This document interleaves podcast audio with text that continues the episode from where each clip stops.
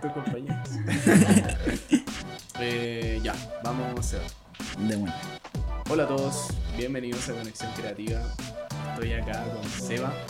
Eh, Seba es periodista y está a cargo del proyecto del eh, Tratado de Escazú. Eh, y vamos a hablar hoy día de, nada, pues de, de su historia, cómo empezó todo. Eh, y nada, lo vamos a conocer un poco más. ¿Cómo estás, Seba? Yo por aquí súper, súper bien. Sí, muy agradecido de poder estar en este espacio, conversar y hablar de, de todos estos temas también que, que a mí me importan muchísimo. Oye, gracias a ti por venir desde Valpo, o sea, vienes... Sí, un buen pique así. Sí. Pero valía la pena. ¿Cómo, ¿Cómo estuvo ese viaje? ¿Bien? Estuvo bueno, así Sí. que partí muy, muy temprano en la mañana. Eh, pude ver el amanecer, así como mientras estaba Bacán. saliendo. Así que fue una buena manera de, de empezar el día. Bacán, bacán. Eh, Seba, eh, preguntarte eh, y empezar, siempre le digo a mis invitados como desde, empezamos desde el comienzo, como, ¿cómo parte, eh, bueno, tú eres periodista, como, Mm. ¿cómo parte eso? Como, eh, ¿Cómo quieres ser periodista? Eh, ¿Habían otras carreras que te interesaban?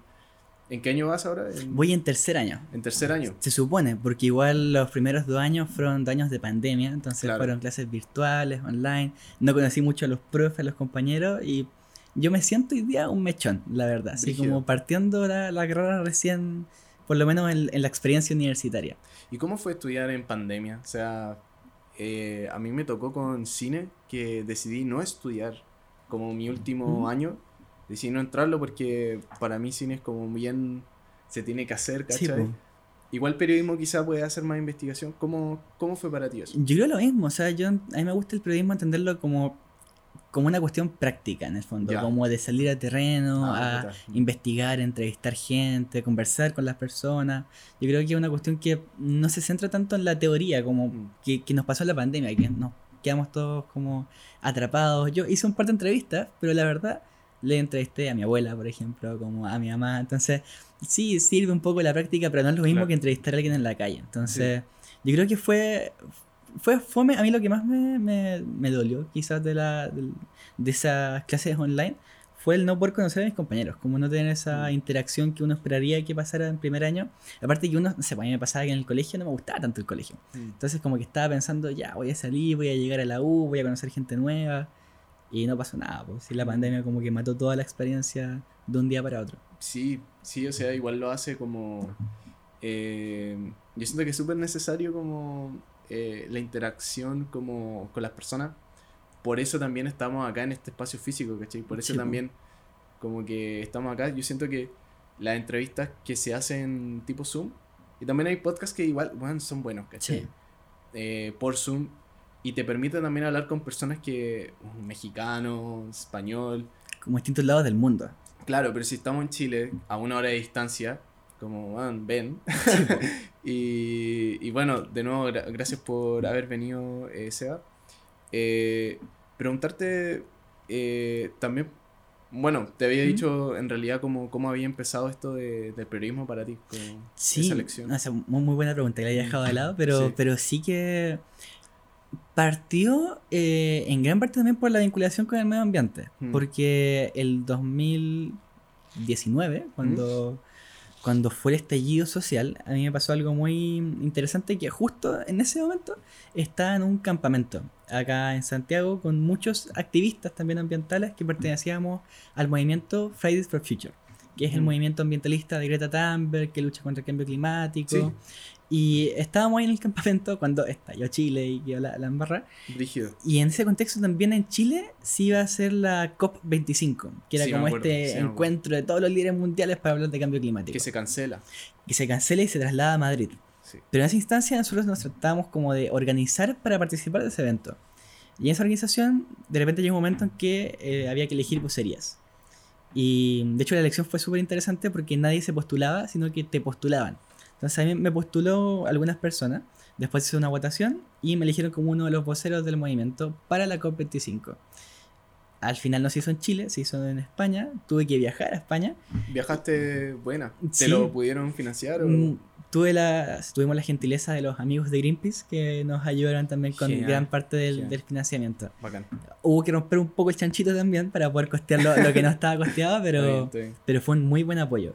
Y en esa experiencia fue muy interesante porque, claro, viajé a Madrid, a un lugar súper nuevo que no conocía, y, y tenía como dos misiones en mi cabeza. Por un lado quería denunciar las injusticias ambientales que hay en el país porque soy de la quinta región, como decíamos antes, que es la región que concentra la mayor cantidad de conflictos ambientales del país. O sea, Mm. Chile es súper angosto y la Sí. quinta región, desde la cordillera, tenéis mineras, por ejemplo, después tenéis los monocultivos, los Mm. paltos, cementera entre medio y en la costa, Quintero Puchuncaví, una zona emblemática también de sacrificio. Y quería como comunicar eso. Y tenía como una, una primera conexión con el periodismo, porque tenía que comunicar algo. Claro. Y al mismo tiempo estaba haciendo un estallido social donde habían violaciones de derechos humanos que también había que comunicarla. Mm. Entonces, esa fue la, yo creo, como la, la primera vez en que empecé a ver la comunicación como una herramienta para hacer un cambio. Claro. Y ahí me empezó a gustar, empecé a juntarme con muchos periodistas en esa cumbre y dije, ¿sabes qué? Podría ser una buena carrera. Nací estaba justo haciendo cuarto medio, llegué a dar la PSU, que también todo un Mm. complicado por la, la funa y todo, pero di la PSU y Ah, entré a periodismo. Sí, como, eh, esa fue ese año que la PSU como que... Sí, fue un año muy loco, así Sí, como que pa- partió con un estallido social, después como que la funa a la PSU y después la pandemia, así como Mm, fue toda una, una combinación. Sí, fue un año bien caótico. Y de hecho en mi mente, ¿sabes que Yo lo recuerdo así te pasa como, como algo atemporal, como... Siento que fue hace mucho tiempo, pero al mismo tiempo siento que fue ayer. Es que pasa eso, po, que yo, yo siento que la pandemia que no- como que nos cortó un poco la, la vida. Así Sí. como que yo también pienso como que hubo Como el que nos 2019 y de repente estamos acá. Así Sí, como que... Sí, pero igual cuando lo estaba viviendo se me hacía eterno, pero ahora siento como que, que claro, como, como, como tú dices, que fue... ¡pum! Ya estamos acá. Eh, siento que es como quizá nuestra mente como intentando procesarlo, Mm, como tanto encierro. claro. Eh, preguntarte, bueno, decides en- entrar, eh, como sientes este llamado por comunicar eh, estas cosas que estaban pasando, ¿cachai? En, en tu región, ¿no? como tú dices, una de, la- de las más Mm. afectadas en, eh, ambientalmente, y decides estudiarlo. Y acá hablamos también, ha tocado mucho, mucha gente que, que nos dice, pucha, yo, yo estaba estudiando esto, pero mis expectativas como eran distintas. Claro. ¿Cómo ha sido la formación? Eh, tú vienes de la Católica de Valpo. Sí, tal cual. ¿Cómo sientes que ha sido la formación eh, para ti en periodismo? ¿Se cumplieron tus expectativas? Yo ¿Cómo- creo que, que ha sido súper interesante porque la verdad es que antes de la COP25 y antes de esa, de esa necesidad de comunicar, ¿Mm? nunca me había interesado la idea de periodismo. De hecho, yo cuando era chico me gustaba años, muchos años, la educación física porque me gustaba mucho hacer deporte. Mm. Después de un tiempo me gustó la, la pedagogía en filosofía, estaba como viendo libros de filosofía. Y de ¿Qué repente... libros? ¿Qué, de verdad? Oh, de todo, de todo. Sí, pero sobre todo me gusta mucho a Michel Foucault, por ejemplo, que tiene como esa idea de, de vigilar y castigar, o me gusta también Bill Han, como esa línea de, de pensamiento. Igual mo- eh, filósofos modernos igual. Sí. Como Foucault. Sí, como de, de los antiguos no, no soy tan fanático, o sea, igual he leído ahora últimamente La República, por ejemplo, así Son abstractos. Son como. O sea, no abstractos, pero son como. Yo intentaba leer, no sé, a. Platón, como Aristóteles, oye, te los pasaban en. Creo que ya no existe filosofía en el colegio. Sí, creo que ya no es obligatorio, creo. Ya no es obligatorio, es como un electivo quizás. Claro, cuando yo estaba todavía era obligatorio, por lo menos una horita a la semana, si era Claro. como una cuestión mínima, pero algo servía y yo estaba en el humanista, en ese momento existía el humanista, entonces ahí también tenía como el diferenciado, donde hacíamos también un conocimiento un poco de los autores más modernos Claro. y en la filosofía común como autores un poquito más clásicos. Pero sí, yo creo que son, son otro contexto. Me pasa Sí. que cuando leo como a, no sé, a Aristóteles, a Platón, a Sócrates, como que me gusta, pero, pero hay muchas eh, menciones a cosas que uno no conoce. Así como, no sé, pues nos juntamos en el Ágora. Y claro, tú tenés que buscar qué, era- qué era el Ágora, porque no te Sí. imagináis en la cabeza quién Claro. lo quiera en ese momento. Claro, Y así con, con muchas palabras que, que son cosas que habían antes que hoy día no hay. Y tenés que como que reconstruirla en tu cabeza. Contextualizarlas. Exacto. Porque no. eh, claro, hay, hay cosas y hábitos y rutinas que antes se hacían y ahora ya no se hacen. Sí. Y ten- también tenéis como que contextualizar como esas escrituras, porque ahora, claro, quizá como para traerlas como a algo más moderno, y siento que igual hay autores que... Yo siento honesto, yo, yo no he leído como los textos originales, como que siempre lo que sí he leído de filosofía ha sido como... eh, como autores Mm. que hacen una recopilación un poco como... Porque en realidad igual a mí me cuesta, personalmente me Mm. cuesta leer, ¿cachai? Como siento que en especial textos difíciles, que se dice como, no sé si te, tus profes te dicen, ya chiquillos, este es un texto denso, un Sí, texto po. muy difícil. Y me pasa que a veces como que lo lees y como que llevo cuatro páginas y obviamente las... Hay palabras ahí y yo las leo, Claro. pero pasan cuatro páginas y digo, ¿qué he leído? ¿Cachai? Como... eh, pero a ti te gustan, claro, los, los filósofos más modernos como Foucault. eh, Claro. Que de hecho tienen como esa. que uno habla mucho más claramente, o sea, también se, Mm. se entiende más fácil su, su corriente Sí. de pensamiento. Quizás Foucault todavía un poquito más complicado, pero no sé, pues Byung-Chul Han es súper fácil, es un autor que todavía está vivo, súper moderno, eh, y que también tiene libros que son súper cortos. A mí me pasó que la primera vez que lo conocí, lo conocí por La Sociedad del Cansancio, que es uno de sus bestsellers, y es un libro que tiene 100 páginas. Entonces, yo me lo leí y soy malo para leerlo, ahora conozco. Así no. Como que me cuesta también la, la lectura constante. Pero ese libro me lo leí en un fin de semana. Porque como que cada capítulo era de. No sé, no me acuerdo, pero eran unas 3, 4, 5 páginas. Mm. Y pasáis uno, y decía, termináis uno, y al tiro por el otro, y el otro, y el bacán, otro, y el otro, bacán, y lo sí. seguí hasta el final. Era muy bueno. Mm. Eh, bueno, me estabas contando, eh, Seba, eh, estas expectativas que si, estaban cumpliendo según lo que tú estabas estudiando. Mm, Eh, sí, sí. Sí, eh, Sí, soy un poco disperso. pero- No, no, tranqui, igual, pero de eso se trata. De eso, este es un podcast muy creativo. Pero cuéntame, ya, entráis y, bueno, entráis en pandemia también. Eh, ¿Se cumplieron esas expectativas como de estudiar periodismo? ¿Era lo que tú visualizabas? Yo creo que en términos de experiencia, para nada, po, porque yo en mi cabeza tenía la, la idea de ir a un lugar distinto, sin uniforme, sin reglas, como donde poder conocer a gente nueva que además tenía una, una cercanía respecto de los temas que a mí me importan, porque al fondo son gente que está estudiando lo mismo, que tiene por lo menos algún interés en la comunicación, por ejemplo, que le interesa la, también algunos aspectos de la sociología, de las Claro. masas, entonces era como interesante, tenía esas ganas de conocer gente y tener nuevas experiencias. Pero todo eso se dio truncado con la pandemia, porque al Claro. final nada de eso se, se plasmó. Yo, las primeras clases que tuve fueron... Partimos la primera clase en Discord, pero en realidad no, no funcionó porque el profe no supo cómo prender la, la- la- conectarse. Entonces, al final como que Discord, la primera como- clase se canceló y tuvimos que después posponerla y hacerla en Zoom. Y de ahí ha sido como... Ha sido fome esa experiencia universitaria práctica, por así decirlo. Pero en términos de conocimiento, yo la verdad es que nunca esperé nada de periodismo. O sea, como que no. Como no era mi carrera de años, de. Oh, llevo, no sé, 10 años esperando estudiar la carrera, sino que se me había ocurrido recién en ese momento, estaba con la expectativa súper baja. Estaba como, a ver qué es lo que es. Ya, Y, y en ese descubrir me ha encantado. La verdad Ya. que, que me ha gustado mucho. Ya ha superado con creces la idea de lo que yo tenía que era el periodismo. Genial, genial. Eh, tus compañeros, porque preguntarte también por eso como...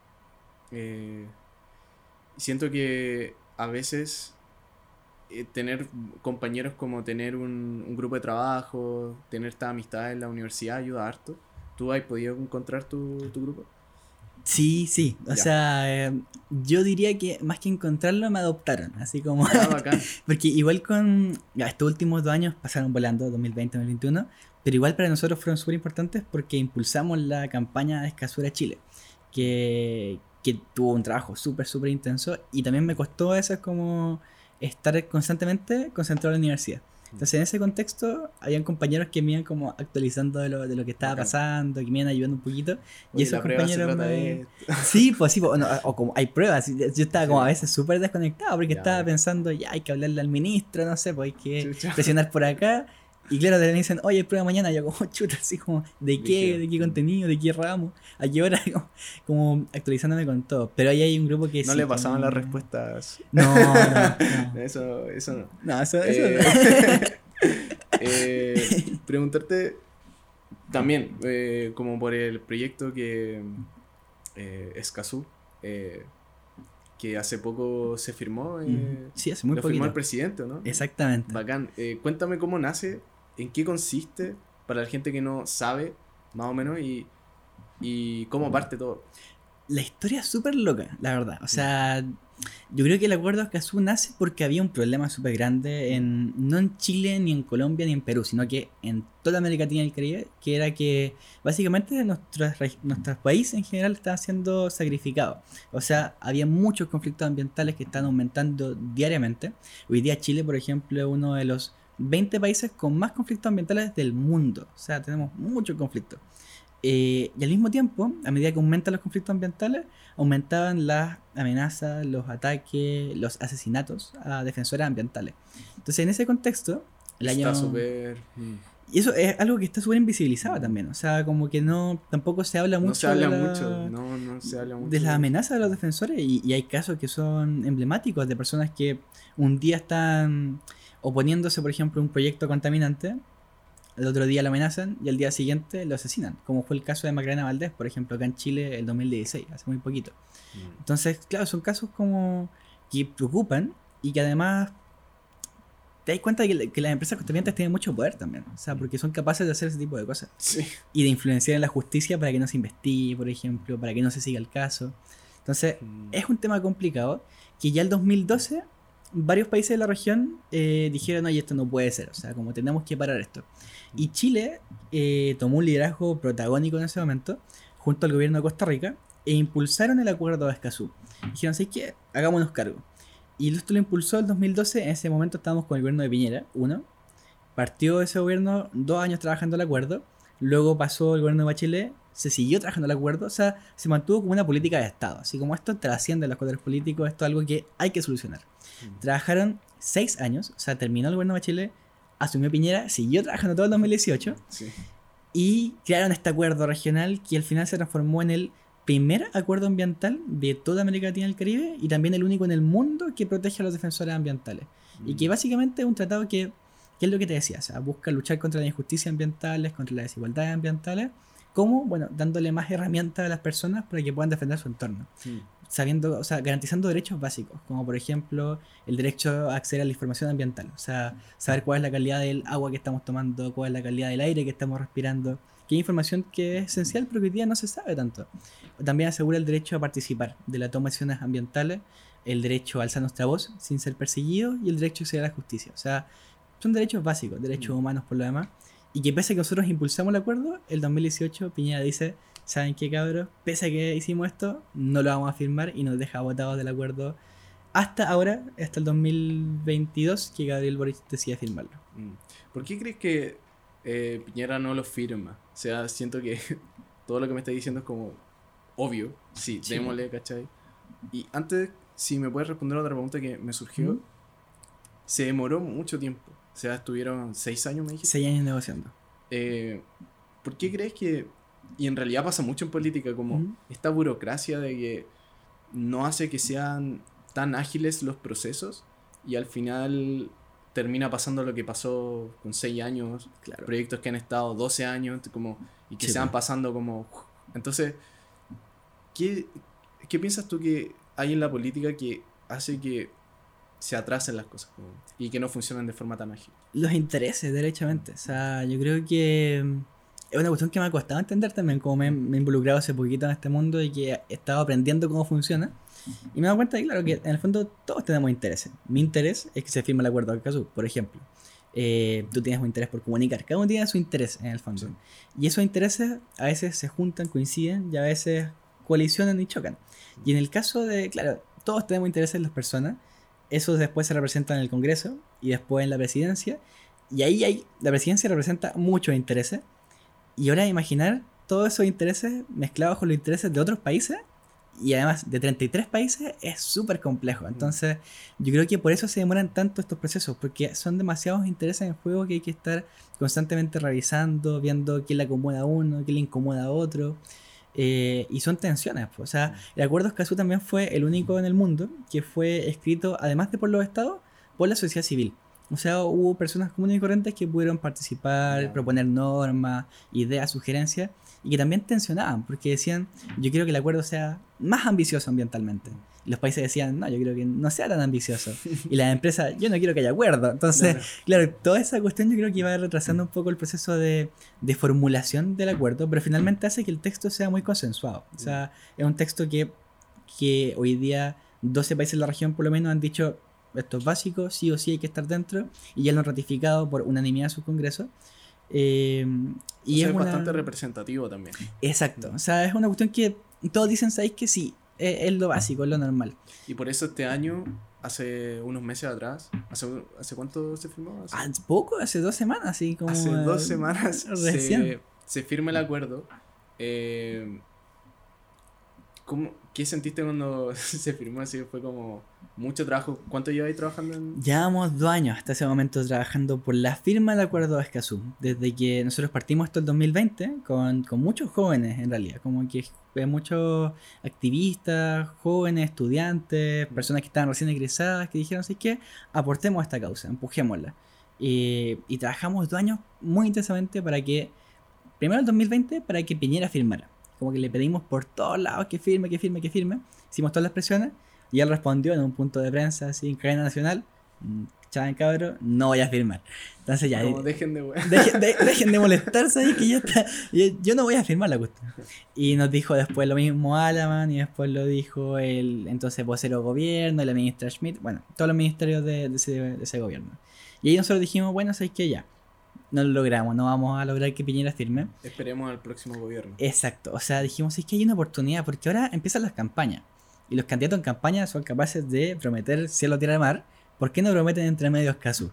Y ahí empezamos entonces a, hacer un compromiso, derechamente, como escrito, que empezamos a promover con los candidatos. Y nos juntábamos cada vez que venía un candidato a una zona don- donde había alguien de nuestro equipo, decíamos, "Oh, candidato, venga por acá, sabe, conoce el acuerdo de Escazú, trata de esto, esto.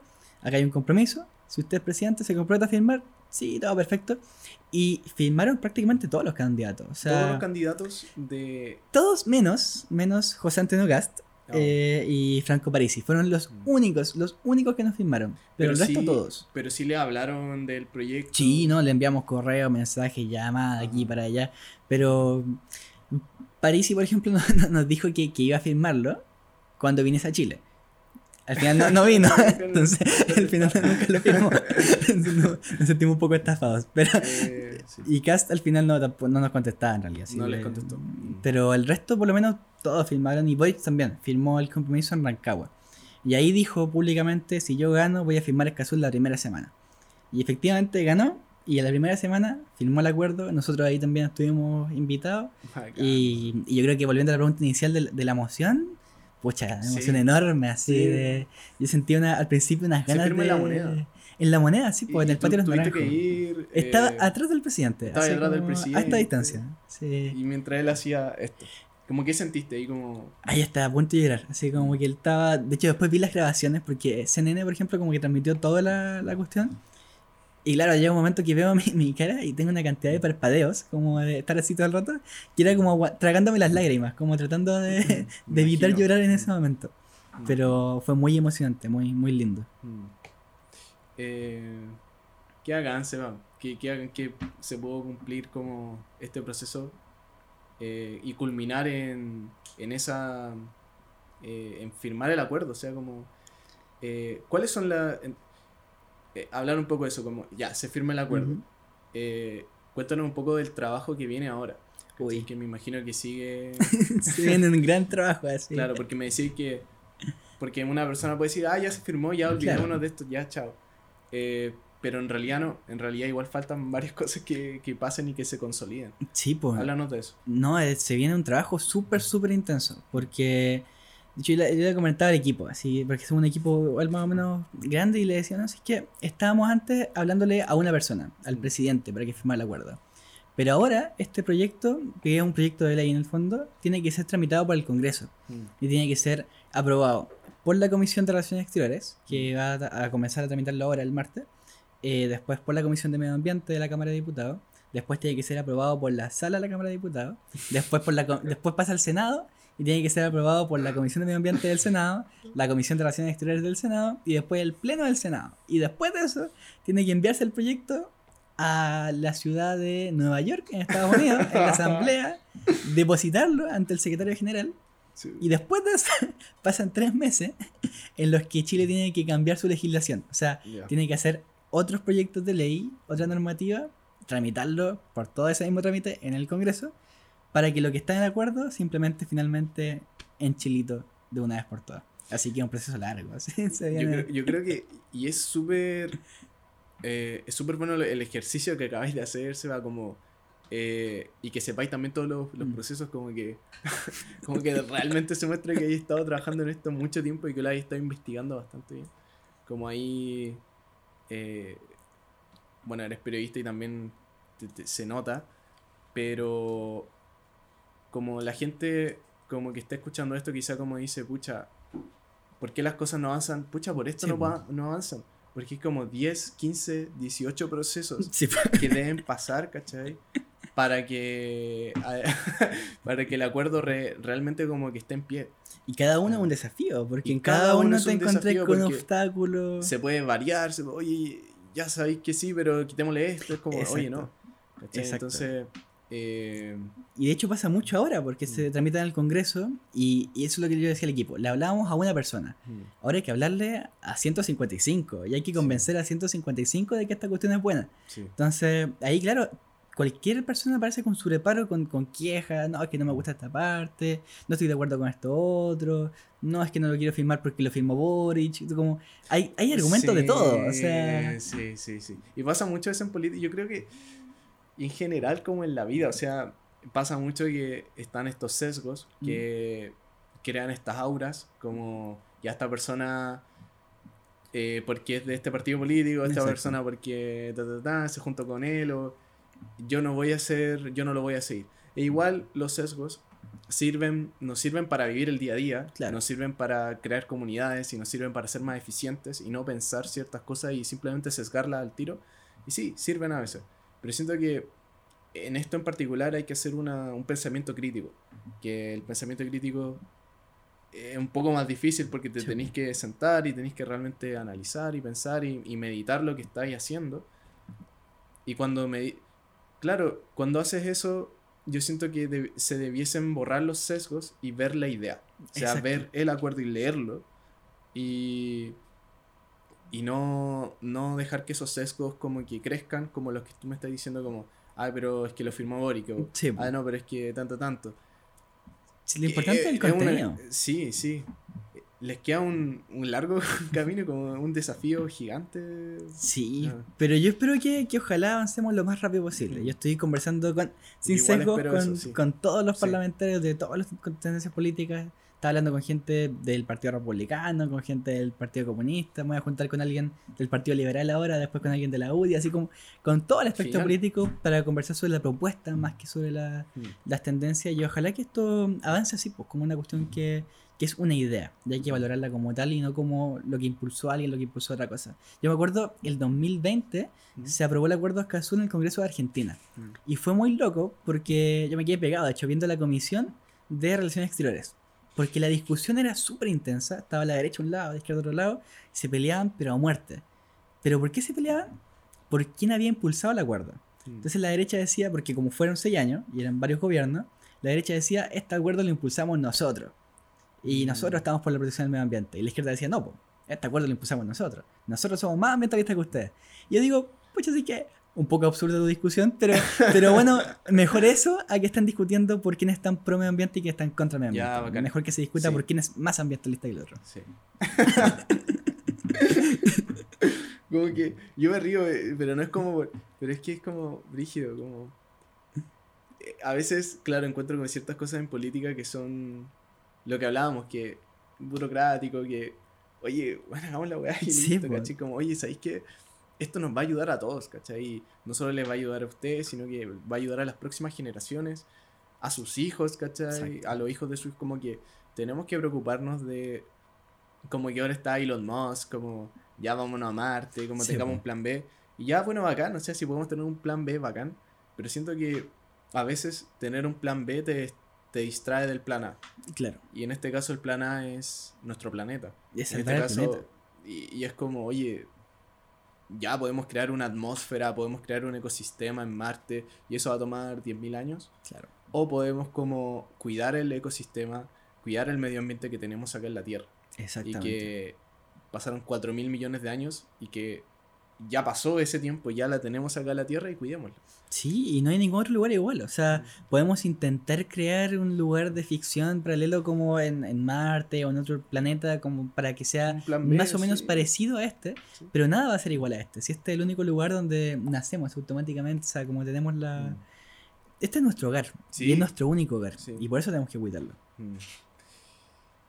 Eh, preguntarte, eh, Seba, cuando te ha pasado, hablamos mucho acá como, como qué es la creatividad y como eh, momentos creativos, pero también pasa mucho como esos momentos de duda y de desenfoque.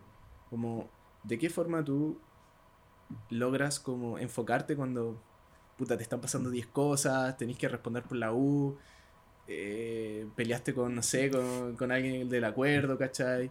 Como de qué forma o qué cosas te ayudan a enfocarte en tu día a día. Uy, qué difícil pregunta, porque la verdad es que ese, ese colapso mental yo creo que me pasa unas dos, tres veces al día. Entonces como que, como que es, es difícil como, cómo enfrentarlo. Eh, yo todavía aún no, no, tengo la respuesta, como- ojalá lo tuviese. Sí, a mí también me pasa, por eso lo pregunto. Sí, pues sí pasa comúnmente, Sí, como que uno dice, pucha, sí que es tanta carga. Yo me acuerdo Mm. cuando partí esto, porque partí el 2020 y ahí yo tenía 18 años al principio. Y claro, de repente como que me ponía a pensar y decía, soy un cabro chico, salí del colegio recién, ¿qué poder tengo yo para conseguir que un Estado ratifique un tratado internacional que yo no impulsé? Como, ¿cómo, ¿Cómo diablos consigo eso? Y me acuerdo que buscaba en, busqué en momentos en YouTube así como consejos, tutorial de cómo hacer una campaña, o Mm. buscaba en, en Google manual de cómo hacer política, así como Mm. bueno, aprendiendo lo, lo que pudiese, como tratando de sacar herramientas. Pero llegó un momento que tenía tantas cosas que, como, nunca he dicho a nadie, pero me levantaba ¿sabes? vomitando, así como Mm. a ese nivel de, de estrés, como no, no puedo, no, no sé qué hacer. ¿Te pasaba que somatizabas ciertas cosas y... y- o, o eso fue metafóricamente? No, no, fue de verdad, así Ah, como de, verdad, así como, como de ese, ese nivel de estrés. Te el pasaba fondo, como, eh, ya, Sí, brígido, weón, porque era mucho. Sí. Aparte que tenía la... Todavía tengo una mala costumbre quizás de que tengo muchas pizarras en mi pieza. Entonces como que voy anotando las cosas que tengo que hacer. Y a veces me pasaba que me levantaba. Como el meme de conectar los datos. Eso, porque yo luego caleta tengo, Bacán. no sé, diría unas nueve pizarras en mi No, pero está así. bien, o sea, como que eso sirve para organizar tu mente y como... De hecho, todo lo que... Si no lo anotas, se te olvida y tú Exacto. lo tienes ahí anotado y todo. Bacán. Y lo bacán de esa pizarra es que es rápido. Entonces como que tomáis el plumón, lo Y escribí y si ya lo lograste, lo guardáis rápido. Bacán. Entonces es como muy, muy chora en ese sentido. Mm. Pero, claro, la pandemia como, como la oficina, el lugar de estudio, el lugar de almuerzo y el lugar de dormir era el mismo, Mm. eh, a veces llegaba ese choque. Yo me acuerdo que me levantaba, me despertaba, así abría los ojos y lo primero que veía era la pizarra llena de cosas. Y claro, cuando veía eso decía, wow, las cosas que tengo que hacer hoy día, era como... Y ahí como que me venía la- Mm. la- las ganas de, de vomitar. Porque es demasiado. po. Mm. Pero lo hacía ahí. Como que Sí. lo, lo hacía y lo hiciste. Eh, pasó hace poco, conversamos con una persona que, un emprendedor, que en un momento el weón no tenía, se le estaba acabando la plata para la empresa, el weón no tenía, eh, creo que estaba viviendo con uno de sus amigos, ni siquiera tenía casa, hogar. Y, y le decía eso como, ¿cómo te mantuviste? Como, ¿Cómo lo hacías? po, weón? Y él me decía eh, que simplemente lo hacía y que... Porque su- en su cabeza decía, si logro hacer esto, entonces como que este dolor que siento ahora que es brígido va a cesar o, o- o va, va- se va a calmar un poco. Claro. Entonces, tengo que lograrlo. Entonces, él en vez de. como de. Como de. ¿Cuál es la palabra? Sería. Él en vez de detenerse, o- él en vez de de retroceder, ahí me está diciendo, él, eh, él iba más fuerte. Claro. Porque decía, esta es la única forma de, de salir de acá, esta es la única forma de, de dejar de sentir este dolor. Claro. De, entonces, claro, como... eh, qué bacán, qué bacán que lograste como... Tú también, Seba, como el- en esos momentos donde hasta es tanto que vomitáis, ¿cachai? Que lograste como pasar a ese otro lado, sí. Y ahora, claro, ahora se vienen otros momentos de estrés, Claro. ¿cachai? Y ahora tenéis como que hacer 10 cosas. eh, después de esta entrevista tenéis que ir a... Sí, pues tengo una reunión acá en Santiago y después tengo otra en el Congreso y así tengo... ¿Cachai? Como, Harta. pero eh, aún así lo estáis haciendo, aún así estáis acá como...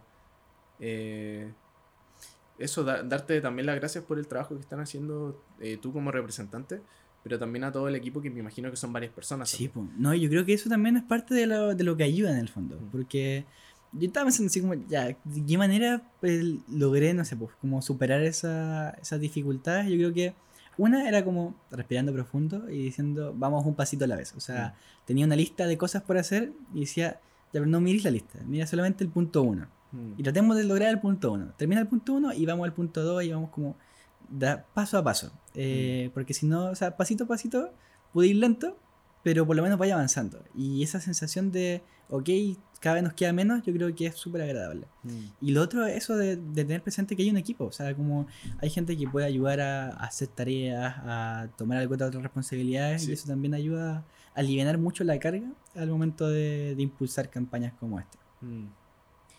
De todas maneras, de todas maneras siento que eh, aparte de ese trabajo en el en equipo que ayuda a Caleta, pues, ¿cachai? De hecho, eso estábamos hablando hoy día con, con la Hasi, que yo le decía, porque ella, yo le había como delegado algo y después yo tengo que confiar en, en su trabajo, Claro. ¿cachai? Y tenéis que, y siento que lo- los equipos que trabajan mejor son esos equipos que es como, ya, yo confío que esta persona, lo, ¿cachai? Como, Sí, porque lo está haciendo y lo está haciendo bien. Sí. Aunque claro, a, a veces hay como que chequear ciertas Sí, cosas. po.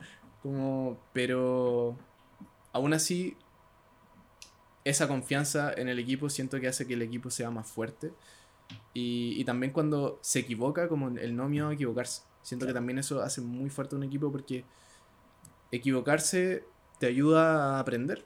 Sí, po. Y si no te equivocas, no aprendes nada. Y si piensas que sabes todo, como que nu- nunca tuviste la oportunidad de apre- de aprender.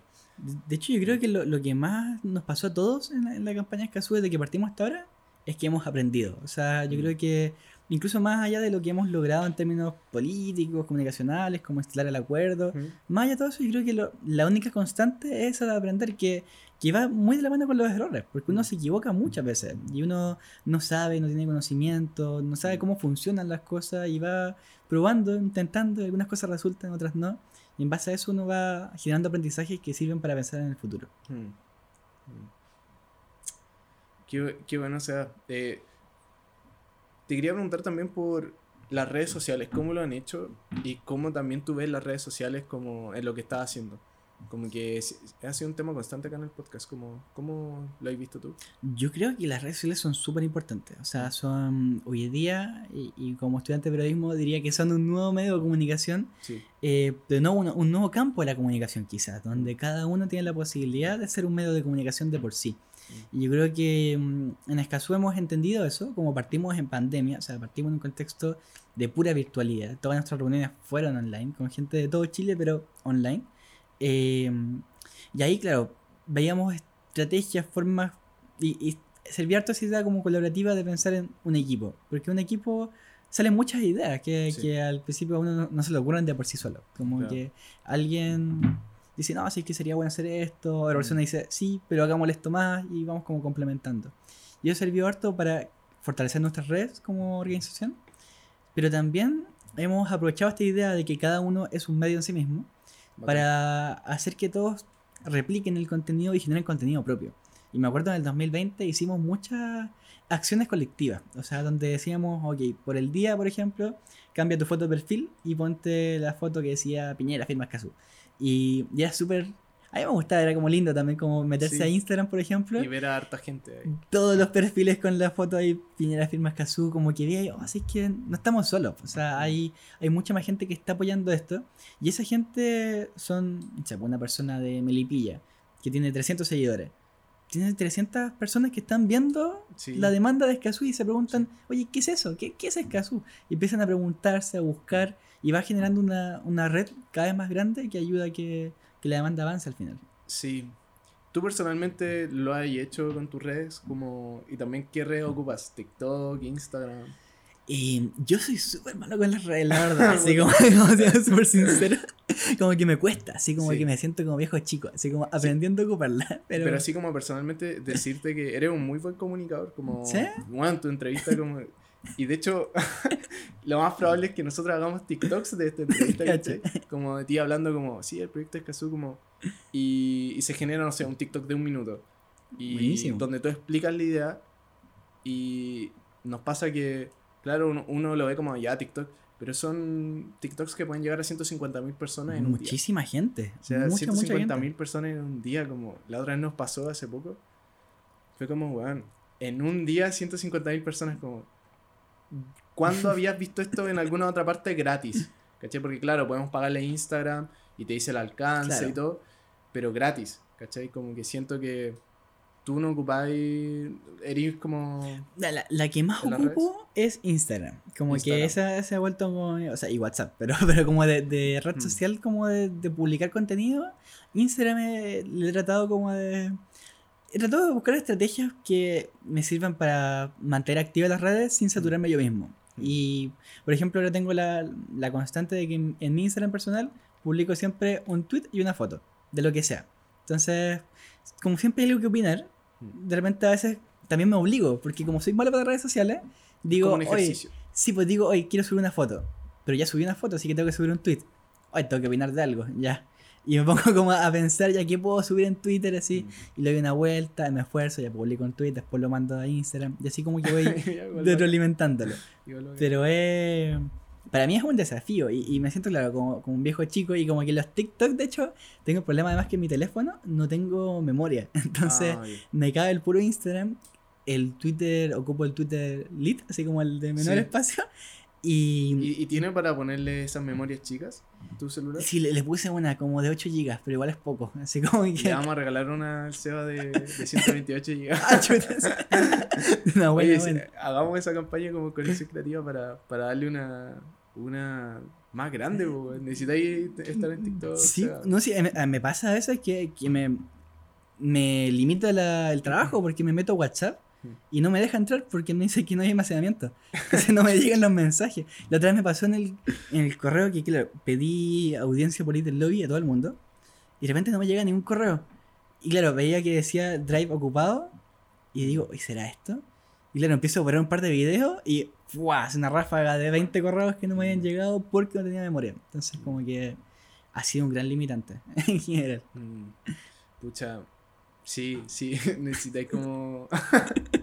al menos una de 16. Al menos una. Claro, como para salvarlo. 32. sí. Eh, y. Y claro, y, y en Escazú no tienen TikTok, por ejemplo. Sí, eso fue una, una cosa chola, porque a mí me. O sea, TikTok como que me llegan, como de en WhatsApp, como que me manda. De hecho, el Yuri, el Andrés que, que hizo la conexión, Sí. él lo ve ustedes Bueno, caleta él en nos vio a TikTok. nosotros, sí. Y de hecho me mandaba varios como a TikTok así por WhatsApp, veía y decía, oh, qué interesante. Eh, mandó como un estudiante de medicina, por ejemplo, que Sí. entrevistaron una vez.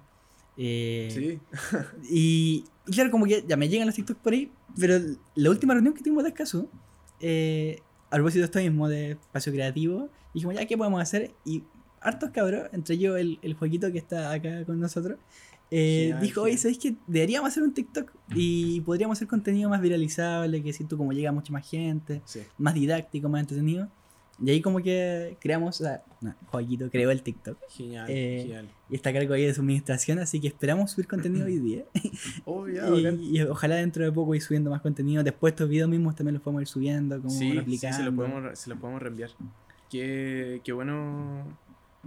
Qué bueno, Seba. Siento que es importante, es importante. Aparte, es como un boost. De verdad que Mm. siéntelo como cuando vais como jugando Mario Kart y como que como que alcanzáis la velocidad, es eso, ¿cachai? Es como una red social que tiene mayor...